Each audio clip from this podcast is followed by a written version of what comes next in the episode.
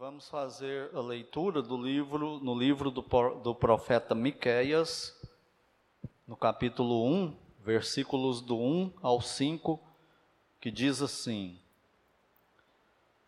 Palavra do Senhor que em visão veio a Miqueias, morastita, nos dias de Jotão, Acás e Ezequias, reis de Judá, sobre Samaria e Jerusalém Ouvi todos os povos, prestai atenção, ó terra, e tudo o que ela contém, e seja o Senhor Deus testemunha contra vós outros, o Senhor desde o seu santo templo. Porque eis que o Senhor sai do seu lugar e desce, e anda sobre os altos da terra. Os montes debaixo dele se derretem, os vales se fendem, são como a cera diante do fogo, como as águas que se precipitam no abismo.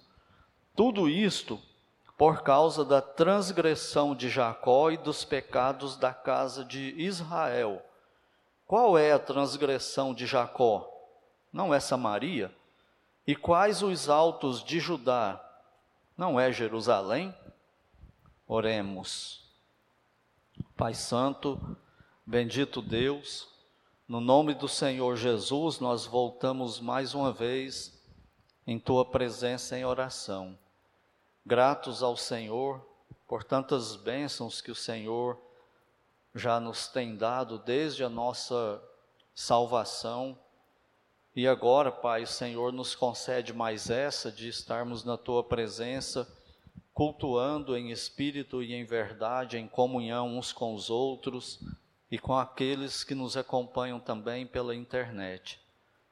Pai bendito, nós te agradecemos porque o Senhor sempre nos aceita nesse momento de culto e nós sabemos que é por causa do teu filho bendito e é por causa dele que estamos aqui também.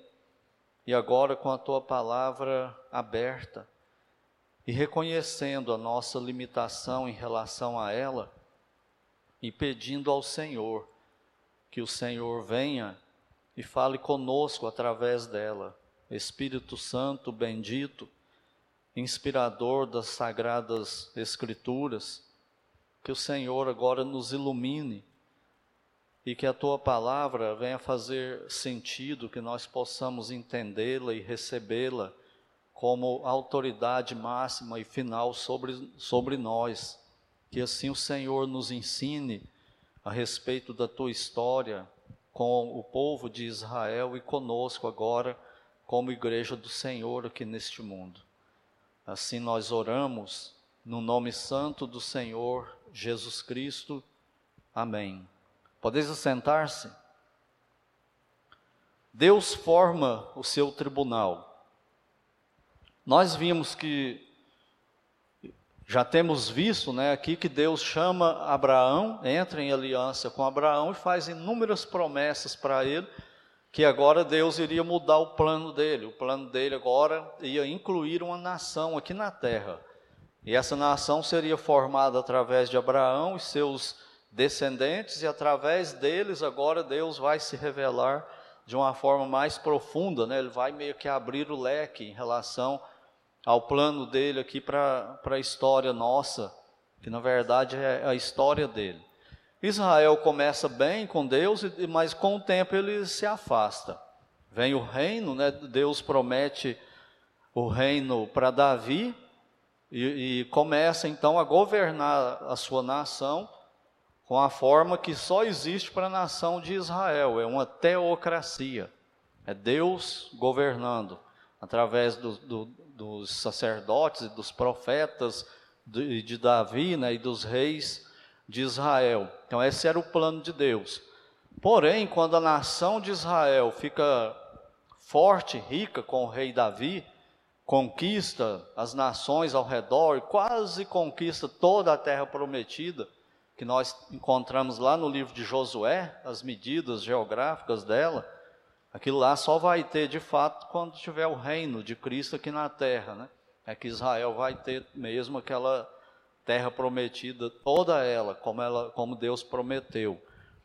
E por causa dessa prosperidade de governo, riqueza da nação, é, iminência dela, né, a, a, superioridade dela, os reis de, de Israel, o povo, aliás, vai se orgulhando disso e vão se afastando de Deus. E esse é um problema para nós, né? Essa, essas coisas geralmente funcionam para nós, povo de Deus, hoje, como negativo, assim como foi Israel também. Quais são as coisas? Riqueza, poder e domínio. Então, essas coisas são fatais para nós, se a gente não cuidar disso. E quando Israel ficou rico, com poder e, e aparecendo para as outras nações, ele se orgulhou e se afastou de Deus e criou ídolos para ele. Então, nós vimos que no reino do norte, Jeroboão fez o, os dois bezerros de ouro e associou aqueles bezerros com o Deus que tirou Israel do Egito e ainda mandou construir nos montes de Israel altares com deuses pagãos. E Judá não, Judá não fez isso tão descaradamente assim. Eles mantiveram o templo, mantiveram cultos, sacrifícios lá, mas no coração deles também eles estavam longe de Deus e ainda às escondidas iam nos altos ao redor de Jerusalém e adoravam deuses também. Então isso aí foi chamando a ira de Deus, né, sobre eles. O povo começa a ficar independente por causa desse orgulho, poder e prosperidade, independente de Deus. E aí a nação começa a querer andar por conta própria. 232 anos, Deus fica enviando profetas e chamando o povo ao arrependimento. E o povo não se arrepende. E um desses profetas é o profeta Miqueias. O nome dele significa quem é como Deus? É uma pergunta. Penso eu que Deus escolheu exatamente esse homem com esse nome para usar esse nome, para mostrar a idolatria a, a loucura que é a idolatria. Quem é como Deus? A resposta é óbvia: ninguém e nada. Então, por que trocar Deus por qualquer outra pessoa, coisa ou Deus falso?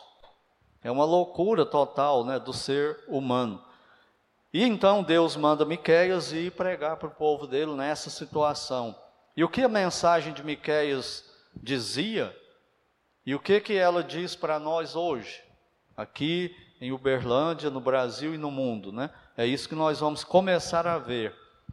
Então, primeiramente, a partir do versículo 2, o versículo 1 nós já consideramos na introdução, mas no versículo 2 a gente vê Deus montando um tribunal. Esses profetas menores, a maioria deles talvez, tem essa ideia de um tribunal. Sempre é assim, Deus, Deus é, forma uma, um tipo de uma ilustração de um tribunal. E aí ele comanda né, esse tribunal. Nesse tribunal, como a gente vê Deus fazendo essa cena aqui, ele anuncia a disciplina que está por vir. É, é isso que Deus está dizendo.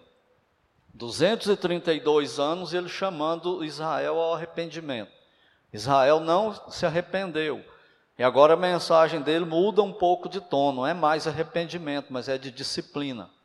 Eu vou disciplinar vocês, mas ainda ele dá uma chance através desses profetas para Israel nesse último momento, mas não adianta muita coisa, né?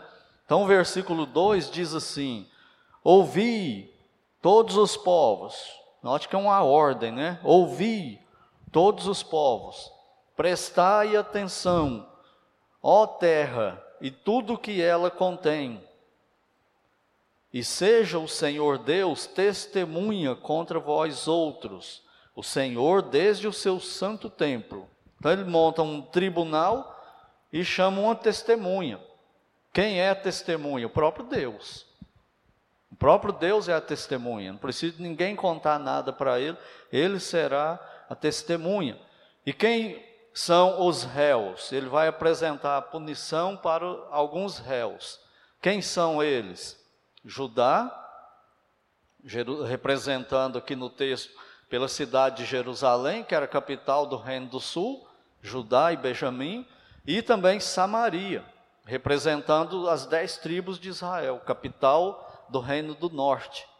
Então ele está chamando esses dois grupos aí para serem julgados por ele.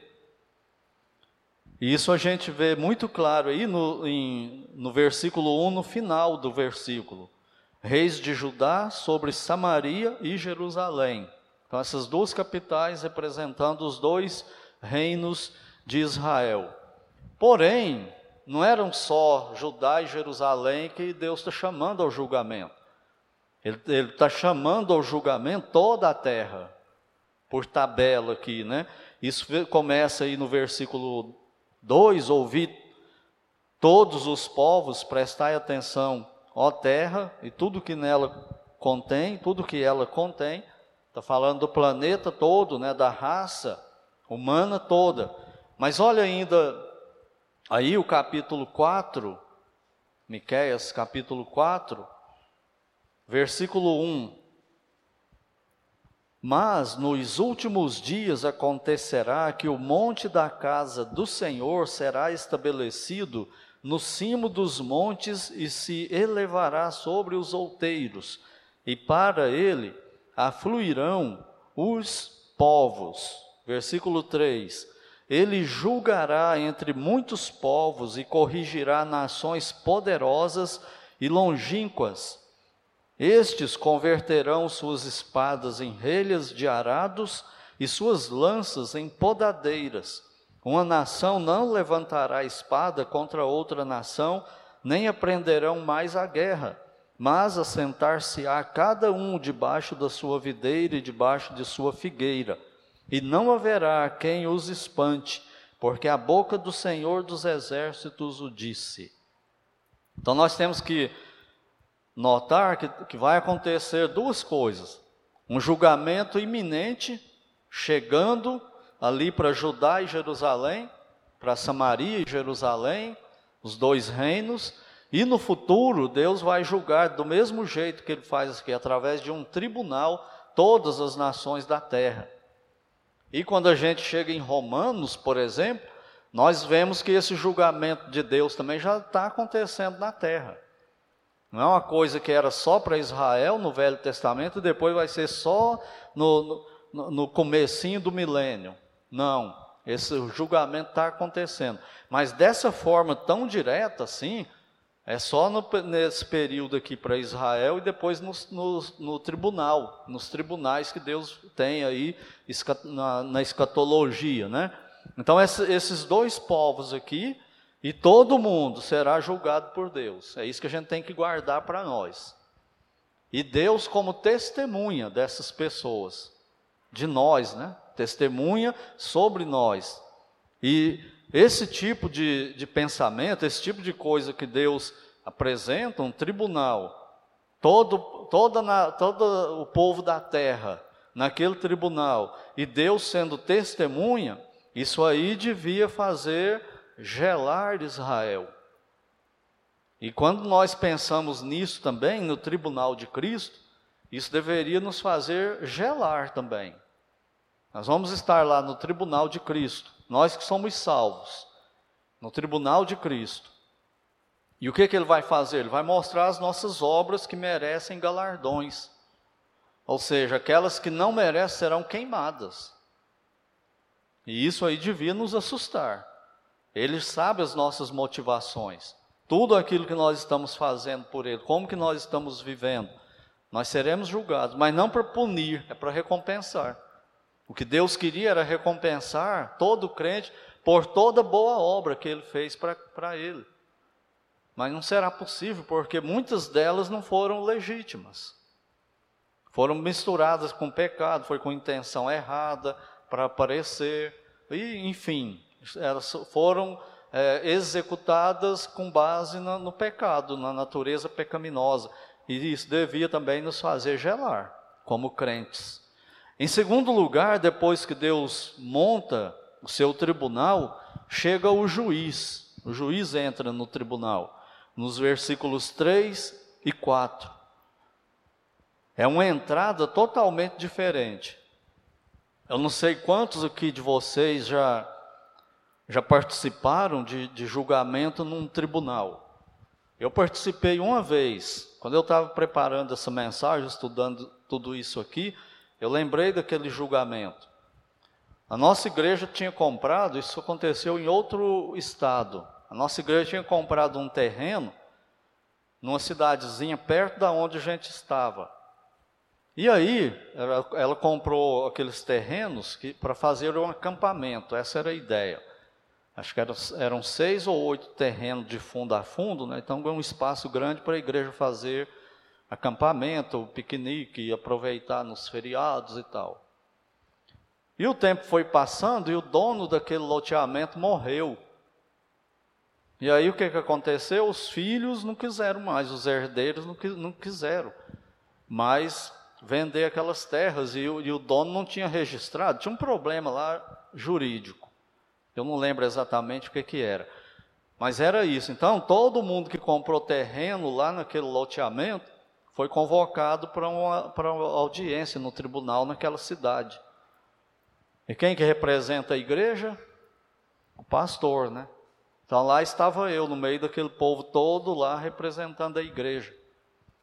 E aí, aquela experiência que eu nunca tinha passado, eu nunca tinha nem assistido um julgamento num tribunal, assim, com, com o juiz e tudo mais.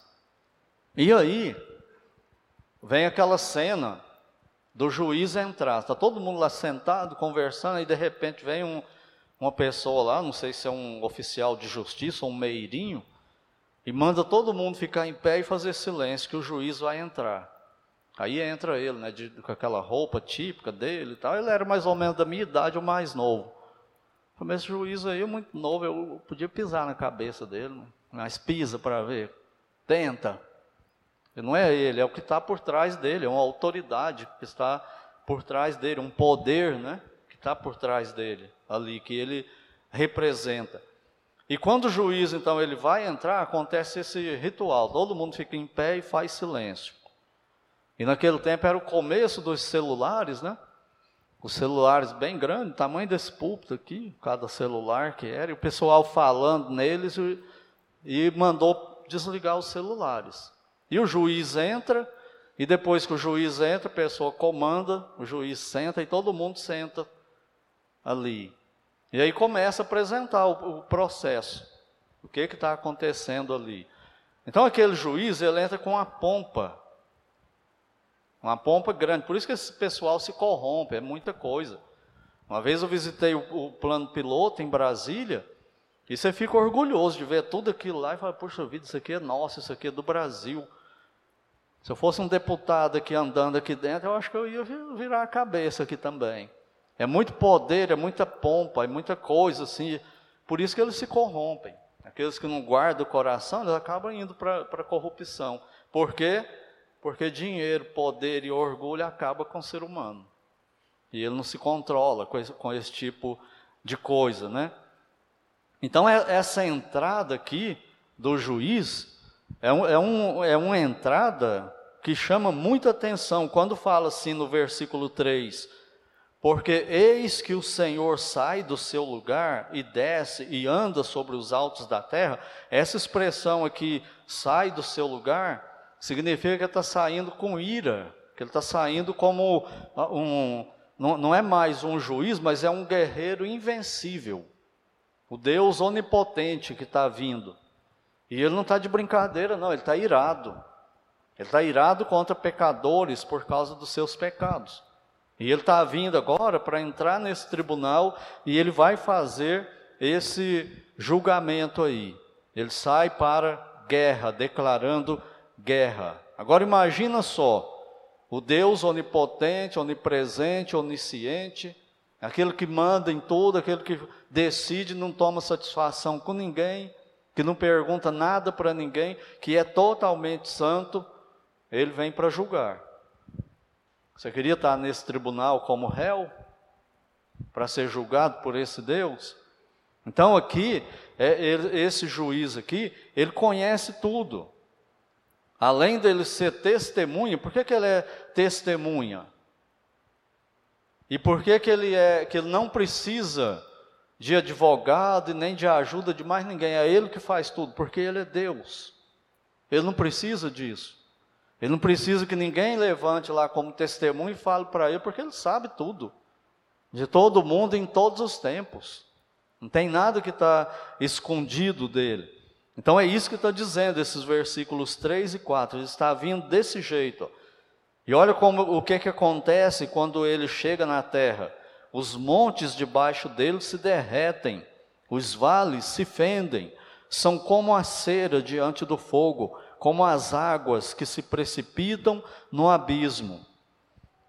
E o que a gente, o que Israel, né, precisava considerar era se como Deus, como testemunha, devia congelar o coração deles de temor, pensar em Deus como juiz deveria derreter o coração deles em contrição. E é isso que nós devemos refletir também a respeito disso.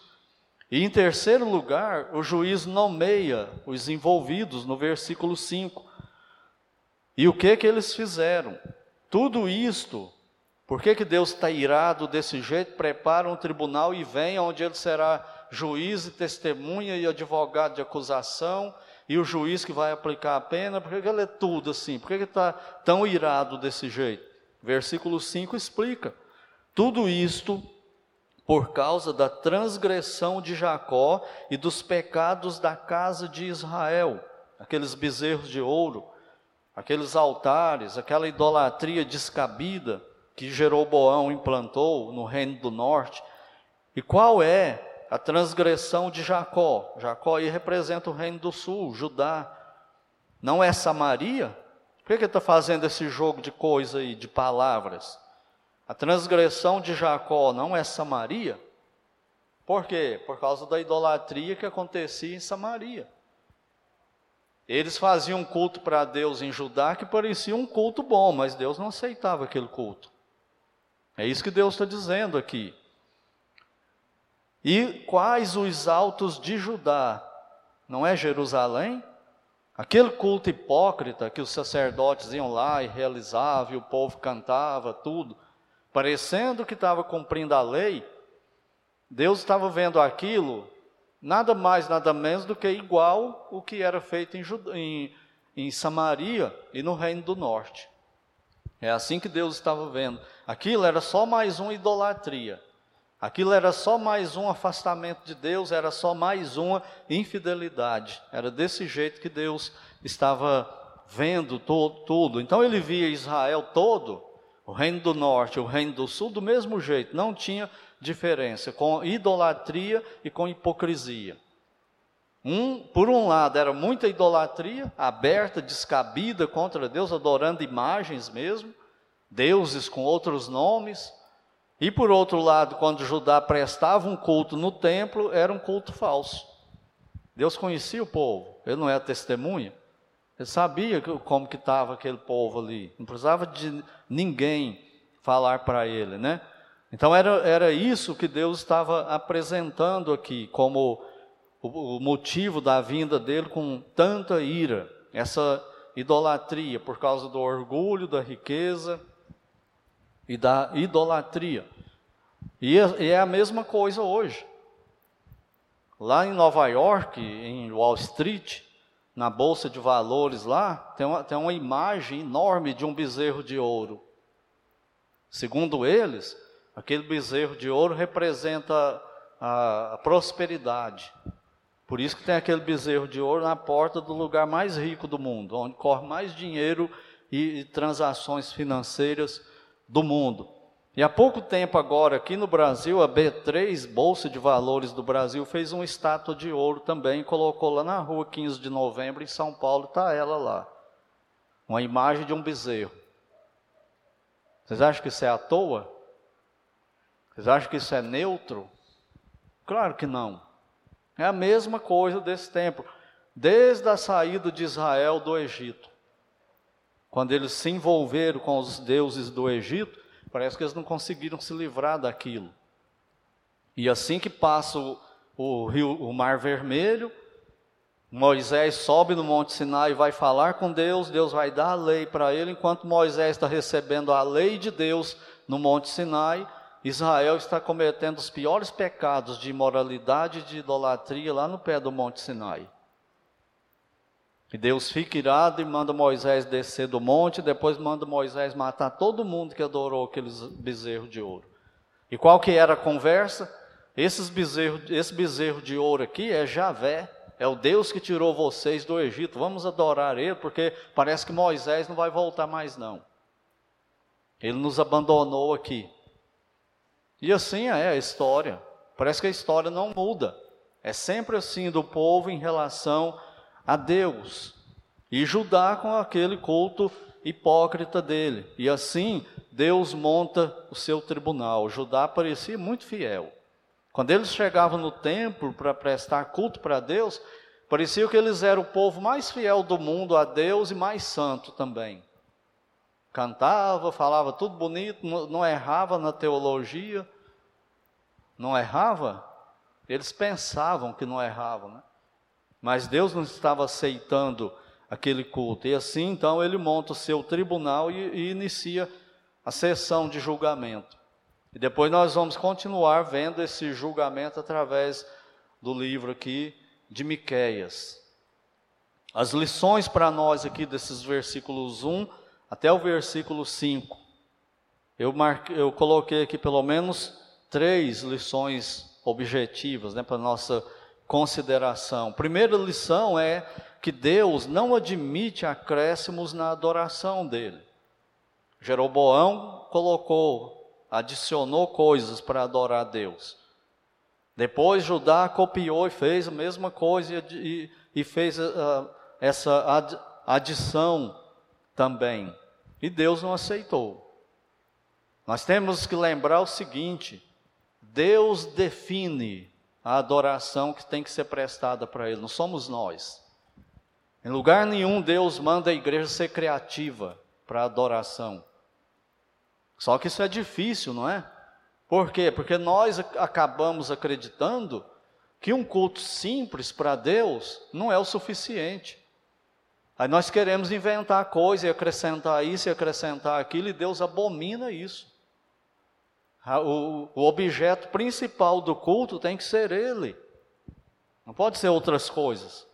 Não pode ser visitante na igreja, não pode ser nem nós, membros da igreja. O culto não pode ser feito para nós. Não pode ser feito para ser humano. Ele tem que ser prestado para Deus. E para Deus aceitar esse culto em espírito e em verdade, nós temos que vir para a Bíblia e ver como que ele ordena esses cultos, essa adoração para ele. Senão esse ajuntamento nosso aqui fica igual aquele de Judá, em Jerusalém, no templo. Deus vai rejeitar, muito parecido com o outro profeta que nós vimos, não é? As mensagens. Então nós precisamos ter cuidado com isso. Para a igreja, Deus define também. Não é diferente, é a mesma coisa que era com Israel. Deus define a adoração. Isso virou uma confusão tão grande, a igreja foi apostatando de Deus e virou uma igreja corrompida, que mais tarde virou Igreja Católica Apostólica Romana. Culminou nisso aí. E Deus levanta alguns homens, e depois o Martinho Lutero, e depois Calvino, o Zwingli e outros, e chama o povo para o arrependimento de novo, que é a reforma, né, a conhecida reforma. E aí eles tentam levar tudo para a Bíblia de novo. O Lutero nunca quis criar a igreja, nem sair da igreja católica, ele queria colocar a igreja católica bíblica. Mas eles já tinham ido tão longe que não aceitava mais voltar para a Bíblia, né? já tinha muita pompa. Já tinha muito, muito elitismo na liderança. Então eles não queriam, é, como o cachorro que não largou osso, né? Eles não queriam mais. Eles acabaram foi excluindo o Lutero, né? E aí aconteceu então a reforma. Para nós batistas não completamente, mas aconteceu, mas ficou faltando outras coisas ainda nessa reforma aí. Então no Novo Testamento Deus define como adorá-lo. E os reformadores se preocuparam com isso. Eles criaram uma, uma, coisa que é o primeiro distintivo de um reformado, de uma igreja reformada. O que, que é? O princípio regulador do culto. Eles criaram uma série de distintivos, regras, né? Para voltar para a Bíblia. E o que, que era esse princípio regulador do culto que nós batistas também adotamos? É esse culto simples para Deus, do jeito que Ele manda na Bíblia. Como, o que, que tem que ter nesse culto? Tem que ter adoração, música boa, que, que leve os adoradores para Deus. Não é para divertir o povo, não é para o povo achar bonito, não é para o povo ficar se entretendo com aquela música, não é, não é um show igual é no mundo aí os, os cantores fazem. É uma, uma, uma música que tem que levar os adoradores. É como que eles chegam em pé e começam a cantar e vão meditando no que estão cantando e vão se encurvando até se ajoelhar na presença de Deus. Essa é a boa música porque agrada a Deus. É isso que Deus quer. Mas aí, como nós somos pecadores, isso virou motivo de debate também o que, que podia cantar, o que, que não podia, quais instrumentos, e, e, e uma série de, de outras coisas. Tinha reformador que nem usava música na igreja dele, porque ele achava que música não é instrumento. O Spurgeon, que era batista, é um desses. Na igreja dele ele não tinha instrumento, não, cantava só a capela. Porque ele achava que o instrumento acabava profanando a adoração a Deus. Conforme tudo que faziam, aí ele não aceitava lá no, como chama a igreja dele, Tabernáculo Metropolitano, em Londres. Não aceitava instrumento. E aí começaram a briga, começou a briga, né? Quantos cultos tem que ter por semana? Que hora que é o culto? Como que ele é feito? Isso se arrasa até hoje, não é? E vai virando tradição, a gente aprende um dia e uma hora, uma quantidade de culto, e quando alguém fala assim, vamos mudar isso aqui, não, isso é pecado, não sei o quê, mas isso vai para a Bíblia e não tem nada disso. A igreja pode adorar a Deus até debaixo de uma árvore, se tiver em perseguição e coisa assim. Mas se ela tiver um local como esse aqui, é muito melhor, não é? Para cumprir o Novo Testamento como igreja local, reunidos como nós, assim. Mas é um culto simples. Deus aceita o culto simples, se for do jeito dele. Se não for do jeito dele, Pode ser o melhor lugar do mundo, pode ter a maior pompa, o melhor prédio, pode ser tudo de ouro, e ele não aceita nada daquilo que está ali. Então nós precisamos lembrar disso com relação aos nossos cultos, né? E a liturgia do, do culto era essas, essas coisas simples aí. Os reformadores, eles só aceitavam no culto alguma coisa que fosse potencializar essas coisas simples. O que, que tinha que ter? música cantada para Deus, oração, pregação, batismo e ceia quando era o caso. Só isso. Não tinha mais nada. Não tinha dança, não tinha teatro. Leiam o livro do, do John MacArthur Jr., Com Vergonha do Evangelho. No final do livro, no apêndice, ele tem os, o Espúgio contando sobre a época dele. Parece que está falando de hoje. Você lê aquele livro e fala, mas isso aqui não é do tempo do Spurgeon, não, isso aqui é do nosso tempo. Mas não, é do tempo do Spurgeon. Então o problema é, é antigo. O problema não é novo. Então eles não aceitavam teatro, eles não aceitavam coreografia, tudo isso aí já tinha. Por quê? Porque eles pensavam assim: enquanto eu estou pregando aqui, se tiver uma mulher dançando aqui, ou fazendo mímica, coreografia aqui, o que que potencializa para entender a pregação. O que que faz o povo ir junto com a pregação? Não, não ajuda nada. Não estou falando de Libras. Libras é uma coisa, até se alguém aí quiser estudar, é bom. Para pregar aqui e transmitir com Libras, né? Junto. Porque pode ter pessoas que não, que, que não ouvem, que estejam assistindo. Ouvir alguém aqui assim. Então não é disso que eu estou falando, está falando de, de show. Enquanto tem alguém cantando, a congregação está cantando e tem alguém aqui dançando, descendo nos lençol, assim. O que, que isso adianta na música? O que, que potencializa para o adorador? Para causar no adorador aquilo que Deus quer com a música? Nada, só vai atrapalhar.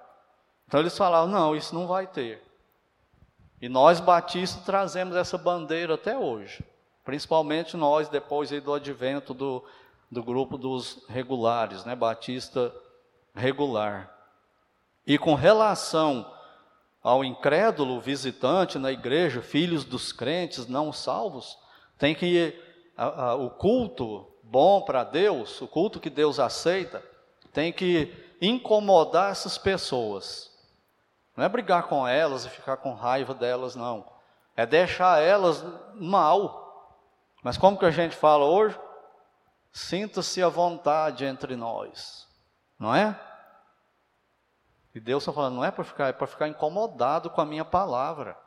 Deus está falando para ele, você está condenado ao inferno, você está debaixo da minha ira. E você vai ficar à vontade? Não, é para incomodar ele. Nesse sentido aí. Não é para tratar ele mal, né? Pôr uns pregos ali, fazer sentar em cima do prego, não é isso não. É para tratar bem. Mas o culto tem que incomodar ele. Com o quê? Com as músicas cantadas e principalmente com a pregação. Não é para deixar ele tranquilo, não pode sair do culto tranquilo e falar: Ah, eu gostei, de boa esse povo, eu vou, esse povo aqui é igual eu. Eu senti apoiado aqui. Não, isso, isso não foi um culto para Deus. O culto para Deus faz isso com o crente, com, faz, leva ele à contrição. Ele tem que sair melhor, ele tem que sair mais tocado, mais alimentado, mais fiel, mais fortalecido. E o incrédulo tem que sair condenado, se ele não se converter no culto. Ele tem que sair incomodado dali. Ele não pode sair tranquilo. Então, esse, essa era a visão dos reformadores. E que é também a visão dos batistas. A segunda lição é que Deus julga a todos. Como eu já disse, Ele chamará os salvos a um, um por um e vai expor as obras dos salvos, fiéis, e vai galardoar essas obras. Isso não é para fazer a gente gelar, não, e derreter. Chegar diante do trono de Cristo, no tribunal de Cristo. Como que Deus revela o tribunal dele lá no, no Apocalipse? É só uma luz, né? uma presença muito misteriosa. A presença dele parece que é uma luz infinita. Que, a, que o planeta e o universo fogem da presença dele, e a palavra lá para foge é voar com medo. Já viu quando tem um pássaro assentado e você corre para ele, o que, que ele faz? Ele voa para fugir da gente, é esse, esse é o verbo lá. O universo quer fugir da presença dele, mas não tem jeito. E é só aquela luz, né? O que está por trás daquela luz? Eu lembro quando eu era criança, meu pai tinha uma caminhonete, um dia a gente foi não sei aonde fazer não sei o quê, mas eu lembro da cena de abrir as porteiras. Porque eu morria de medo, de noite, sem lua. Ele falava para mim, Edinho, abra as porteiras para mim. Rapaz, eu estou de brincation comigo, eu vou pular nesse escuro no meio do mato aqui. A hora de eu sair, do, ele, ele tinha uma caminhonete, a hora de eu sair da caminhonete, que a porta para mim tinha 3 metros de altura, eu era menino, tinha uns 10 anos. E naquele escuridão, aquelas histórias de assombração, não sei o que, em cima da porteira, eu falei, agora pronto. Mas quando eu chegava na luz, aí era bom. Aí quando eu abria a porteira e ele passava, era um terror para fechar aquela porteira. Mas quando eu ficava em frente da luz, eu gostava de fazer isso. Na hora que eu ia abrir a porteira, eu parava e ficava olhando para o farol. Sabe o que, que, você, que eu via? Nada, só a luz. O que estava por trás? A caminhonete. Mas se eu não soubesse que tinha, não tinha como eu saber o que, que era. Essa é a ideia do tribunal de Deus, aquela luz assim, infinita, que revela tudo, e você olha para aquela luz, você só vê a luz e a luz revela a sua alma, revela todos os seus pecados, todos os seus pensamentos. Aquilo que você não conta para o seu melhor amigo vai ser revelado no dia do tribunal, se você não tiver Cristo. Vai passar lá. Para quê? Para Deus mostrar a justiça dele. Você está condenado. Olha quem é você. Você fez todo mundo acreditar que você era bom. Mas olha aí, quem era você? Olha a sua vida. Isso não te faz gelar, não? Era para fazer. E a nós também. Será que eu vou ter galardão? Eu vou sair de lá só com, com a coroinha, assim, que tem que pegar com a pinça, assim. O apóstolo Paulo, uma coroa enorme, cheia de diamante. É para fazer a gente gelar e considerar Deus. Nós estamos vendo domingo o plano de Deus para a humanidade, com família. O plano de Deus com a família, com a pregação, com os cultos para Ele, do povo dele, é para que a humanidade toda esteja o tempo todo, 24 horas por dia, em tudo conectados em Deus e lembrando que Ele está lá. Esse é o plano de Deus. Mas na hora que o povo sai do culto, esquece disso aí. E aí se torna igual Judá. A hora do culto é uma beleza, mas o segundo a sexta, né, David? Segundo a sexta é um, uma tragédia total. Mas na hora do culto impressiona todo mundo. E por último, saber desses julgamentos aí deveria fazer o crente mais fiel e mais santo e o não salvo buscar a salvação pela fé em Cristo, porque não há outro meio de salvação. É para mexer conosco, o culto verdadeiro a Deus. E se você não tem Cristo como seu Salvador, a mensagem de Deus na Bíblia para você é: você não precisa fazer mais nada. Você já está condenado por Ele ao inferno eterno. Bastou nascer como filhos de Adão e Eva, você já está condenado. Por isso que Cristo fala: Eu não vim condenar o mundo, eu vim salvar Ó, tá vendo? Cristo não veio condenar, como ele é bonzinho. Ele não veio condenar porque o mundo já está condenado. Deus já, já decretou. E o meio de salvação é o filho dele. O filho dele veio para salvar. O mundo já está perdido, já está condenado. E se você não tem Cristo, você está também. Então considere isso seriamente. E se você não tem Cristo, corra para Ele, clame a Ele por salvação e Ele salva. Ele perdoa qualquer pessoa de qualquer pecado, em qualquer lugar. E nós, salvos, consideremos a nossa vida com Ele. Ele está aceitando o meu culto? Ele está me aceitando? Se você prestar atenção na história de, de Abel e Caim, tem uma coisa lá que é determinante.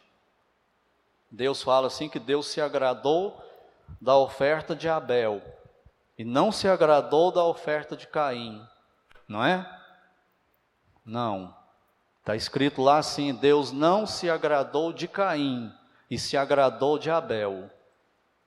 Não é a oferta, é quem oferece a oferta. Será que Ele está me aceitando? Será que Ele está nos aceitando? Então, que Deus nos ajude e que nós consideremos essas questões todas e o tribunal de Deus.